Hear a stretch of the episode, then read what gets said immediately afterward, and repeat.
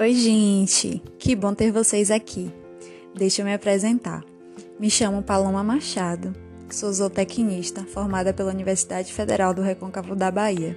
Atualmente, especialista em gestão do agronegócio pela Faculdade Metropolitana do Estado de São Paulo e mestrando em zootecnia pela UFRB também. Venho aqui hoje vos apresentar o Daily Carol, um podcast para falarmos da bovinocultura leiteira. Toda semana teremos um episódio novinho saindo do forno para compartilhar com vocês.